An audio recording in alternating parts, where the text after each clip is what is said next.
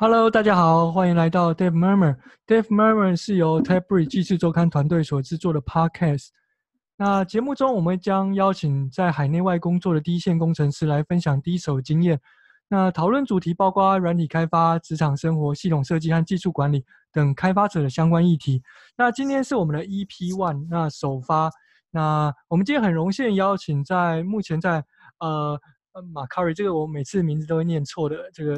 呃，日本的这个电商的，呃，之前是独角兽，现在已经上市了。对，那呃，目前在啊、呃、Mercari 工作的 Arvin，那 Arvin 他今天会跟我们分享这在日本跟台湾工作的一些经验，那一些比较，那还有就是会聊到他就是比较擅长的一些技术，包括 Web 前端、资讯视觉化和资料分析等等。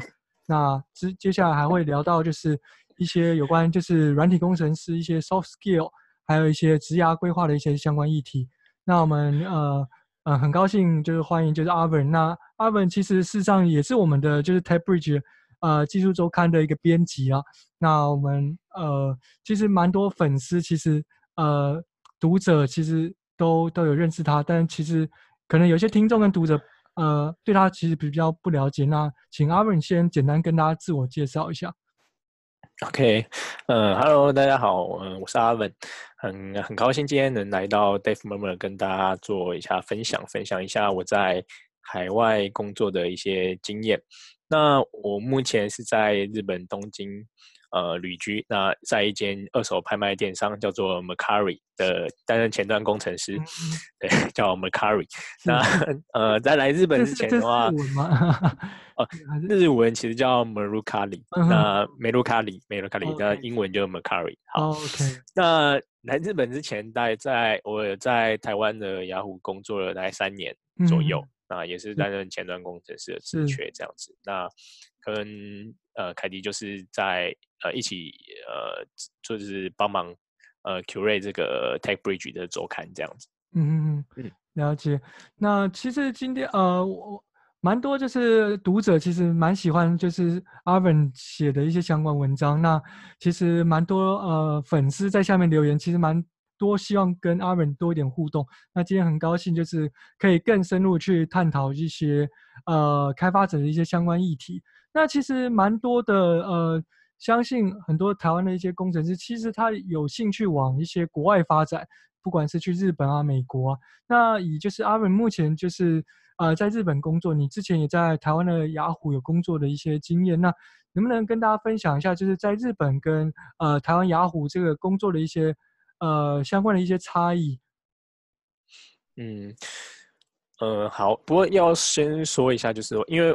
呃，我刚好在呃日本跟台湾各待过一间公司嘛，所以其实说实在不是经验不是这么的多，但是就是给大家一个参考。嗯，那所以呃两边的差异的话，我觉得单以工作内容上来讲，差异不会到很大，就是说呃就是都是做一个产品嘛。那加上呃 Mercari 在日本其实算是已经很大的一间。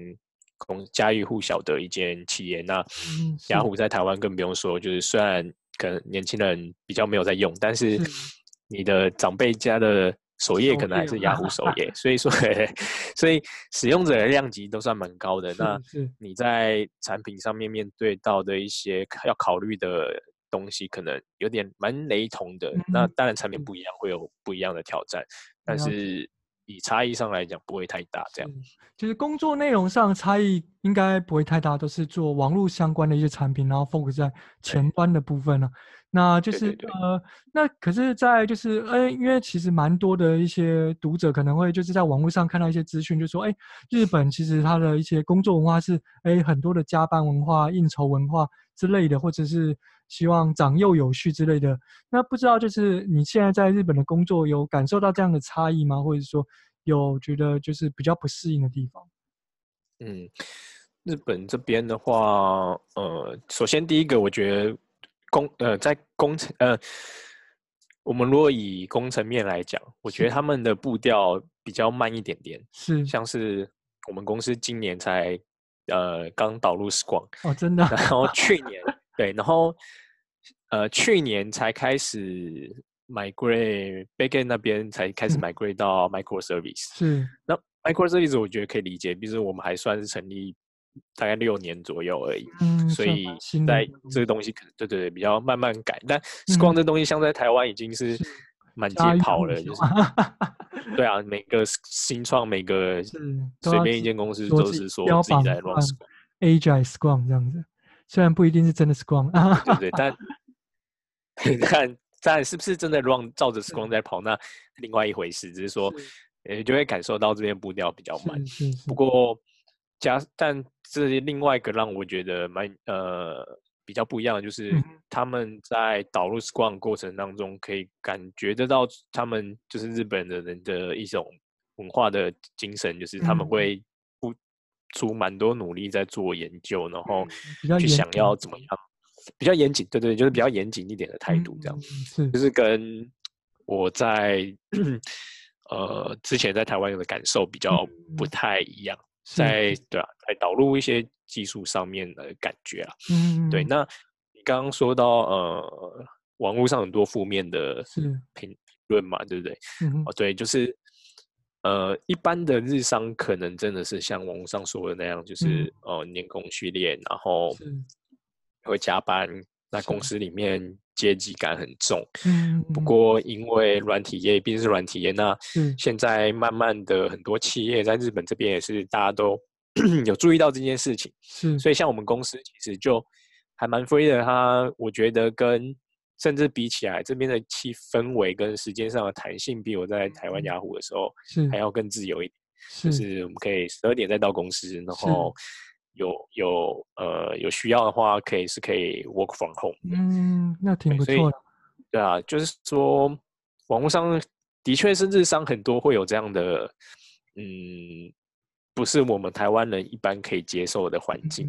嗯、但如果你想要挑战啊海外日本的工作的话，嗯、想要尝试这些这样子的经验的话，呃，也是有很多像 Mercari 这样的公司存在，然后你可以是试试看这样。是是，了解。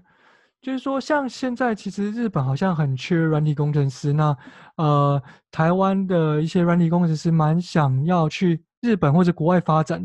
那现在其实像台湾人现在在日本的技术圈的人数算多吗？就是呃，有形成一些社群，或者是大家可以互相帮忙的连接之类的。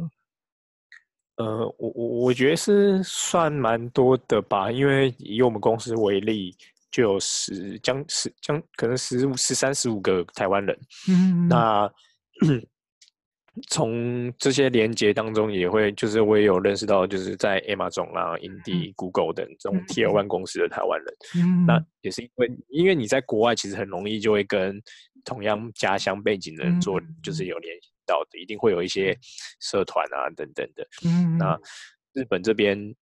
的台湾的社群，我觉得算是你是可以找到一些连接，然后请求一些，就是如果你有需要帮协助的话，是是，是找得到的。是是，了解。那像其实呃，日本其实在发展就是网络软体产业，其实没有像就是呃美国或中国大陆形成这么大的一个就是很有影响力的一个公司。那其实目前呃，Mercari 像是。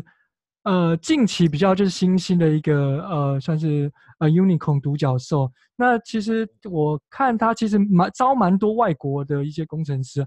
那你们是在就是国际化团队，事实上是有很多的国际的工程师一起工作吗？哦，对，就是说，嗯，我们公司大概全体公司大概有三成是外国人。那这三成。所谓三，因为我们公司很大一部分的呃员工是做 customer service 的，嗯嗯，就不是 engineer。是，那么 engineer 可能没有那么多，但是有很大一部分都是外国人。嗯、那呃，在比如说我以前在雅虎好了，虽然也是外商，嗯、然后也会跟国外同事有联系，可是主要互动就是 Slack 的讨论啊，然后我们的业务又是分开的，所以不太算是会一起讨论一个 project。嗯，然后比较像是请教、互相帮忙这样。嗯，那在日本的话，我们现在在 Mercari 一个 team 里面可能就三到四个国家不同不等的人，嗯、所以在讨论技术的时候，其实是蛮有趣的。这样，嗯、就是大家对呃技术或者是对一些细节在意的点会蛮不一样的。嗯，是了解，就是说，呃，像其实有些人在就是网络上会讨论说，哎，日本的呃学生其实呃不一定会想要做工程师啊，所以说其实很多人去呃，所以说。日本现在其实很多希望就是找国外的工程师。哎，那你自己在看的观察的话是，哎，就是日本的学生其实会像台湾一样，就是很多理工科系的呃人，其实很呃蛮多的工程师去就是投入到业界发展吗？嗯，这就是我觉得蛮有趣的，就是我跟我也有问过我日本同事，那就是说其实在，在因为因为其实啊，日本蛮多，因为日本其实是一个很。独特的市场嘛，是，所以就是为什么像 Amazon 啊、Google 他们在日本都会有软体部门，就是软体工程的职缺，是，而不是像台湾可能呃有很多是硬体的职缺，但是软体可能很少，不然大部分都是技术推广。可能在日本，因为很独特的市场，这些 Tier One 公司也会愿意来这边开出这样的职缺。可是为什么他们的呃？学生好像就还是很缺 engineer，嗯，然后他们也说不上，可能我觉得这就是他们从小文化关系，就是好像你就是要出去跑业务才是一个 很很厉害，这是你在社会上的阶级才是一个很，你如果成为一个很厉害的业务，你这是一个很成功人士什么等等的，嗯，是，所以可能是因为也是因为这样的关系，加上他们就是之前少子化嘛，嗯嗯嗯，那需求多，那量呃就是。增少粥多嘛，这样反正就是所以找不到，才 才会找不到一道，嗯呃工程师，然后希望从外国这样去是是是了解。像其实蛮多的台湾的工程师，现在其实蛮希望往海外发展，但是他们有时候会去比较顾虑的就是包括就是住宿啊，或者是签证相关的议题。那你这一次其实到日本的工作的话，那你有遇到这样的一个问题吗？还是其实公司都帮你处理的，就是蛮呃好好的呢？其实大部分公司如果愿意找外国的工程师的话，嗯、就是至少签证一定是会帮你办好，然后旅呃你你 relocation 的一些补助也会给你。嗯、那像以我们公司为例，或者是我知道一些比较好一点的公司、嗯、，Google、Amazon、Line 等等的，他们也都会提供你至少提供你一个月、两个月的住宿，是啊，让你在过来的前一两个月可以。呃，赶快安顿好，然后找就是自己去找之后的住宿的地方，这样子。阿伯，你现在是住在东京附近吗？对，是在东京市区里面。嗯、那就是当然离办公室会有一段距离，嗯、可能要就是通勤三十分钟左右。OK，所以就是要通勤上下班这样。嗯，对对对。嗯，了解。那就是呃。你现在其实到海外工作大概半年左右，那你有遇到就是比较大的挫折或者呃挑战，那你又是怎么面对的？那到目前为止有后悔你现在的选择吗？嗯，我觉得最大的挫折就是说，呃，在这边因为像刚刚提到，就是工作上的差异你不会太大嘛，就是你本来尤其我觉得台湾人过来，你的技术一定是没有什么太大的问题。那比较挫折的就是你跟至少以我来讲，跟其他同事比起来，语言上面可能英日文没有那么流利。嗯，那你在开会讨论的时候，你就会相对比较弱势一点。是是。呃，这个就是呃或多或少会让你觉得有一点点，就是开会结束会觉得啊，刚刚好像没有讲到想讲的，或者是 啊，没办法去捍卫自己的权利。就是不够顺畅，可能没办法，就是说服很很很顺畅的去，很顺利的去说服别人，真的，嗯，对吧？以前在台湾会觉得说，哦，我是呃会双语，然后就很厉害，然后来这边才发现，哦，就是你会三声三声道的人有多少？有个多声道，很多人都 是，对啊，就是很多人都是在美国长大的华人，在美国长大的日本人，那。至少天生的这种劣势上，嗯、其实是还蛮让人家蛮容易让你感到气馁的，是啊？是是是。那还有就是说，你就是你你跳脱自己的生活二十几年的一个舒适圈嘛，那很多生活上的琐事你也会，就是你会要多花心力去解决。那即便你来，我来之前也做了一些心理准备，可是遇到当下。就你真的是还是会有一些负面情绪，然后你可能哦，好像会有一点点后悔说，说嗯。啊，可是就是如果当初怎么样怎么样就好了，但是你永远不会知道说另外一个选择会不会更好嘛，是，所以就是人告诉自己要尽量往前看，嗯，但就是还好，就是我觉得在这边有很多朋友帮忙，然后我的家人啊、女友都是给我蛮多心灵上的支持，我觉得就是还蛮重要的。是，就是家人朋友支持，其实还是蛮重要的。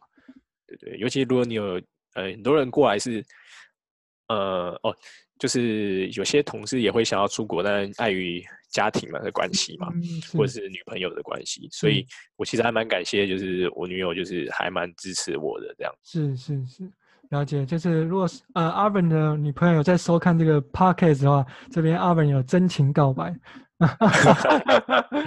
OK，那我们就是这一节呢，我们聊到很多，就是就是阿文在就是海外工作的遇到一些挑战，还有就是国内的一些网络软体公司跟国外的网络软体公司的一些差异，还有一些日本的工程文化的一些差异。